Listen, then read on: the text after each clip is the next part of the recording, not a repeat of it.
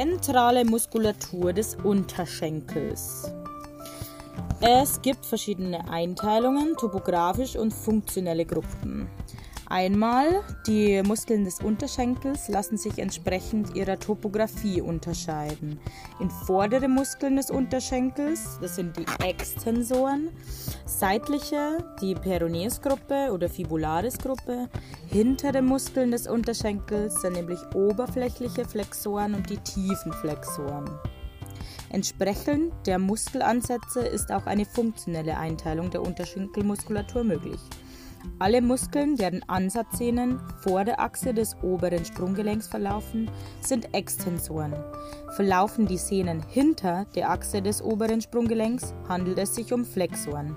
Alle Muskeln, deren Ansatzsehnen lateral der Achse des unteren Sprunggelenks verlaufen, sind Pronatoren. Verlaufen die Ansatzsehnen medial der Achse des unteren Sprunggelenks, handelt es sich um Supinatoren. Die hier dargestellten Muskeln auf der vorderen Seite des Pferdvorsing fungieren als Strecker der Fuß- und Zehengelenke. Die vorderen Muskeln des Unterschenkels gehören Musculus tibialis anterior, Extensor digitorum longus und Extensor hallucis longus.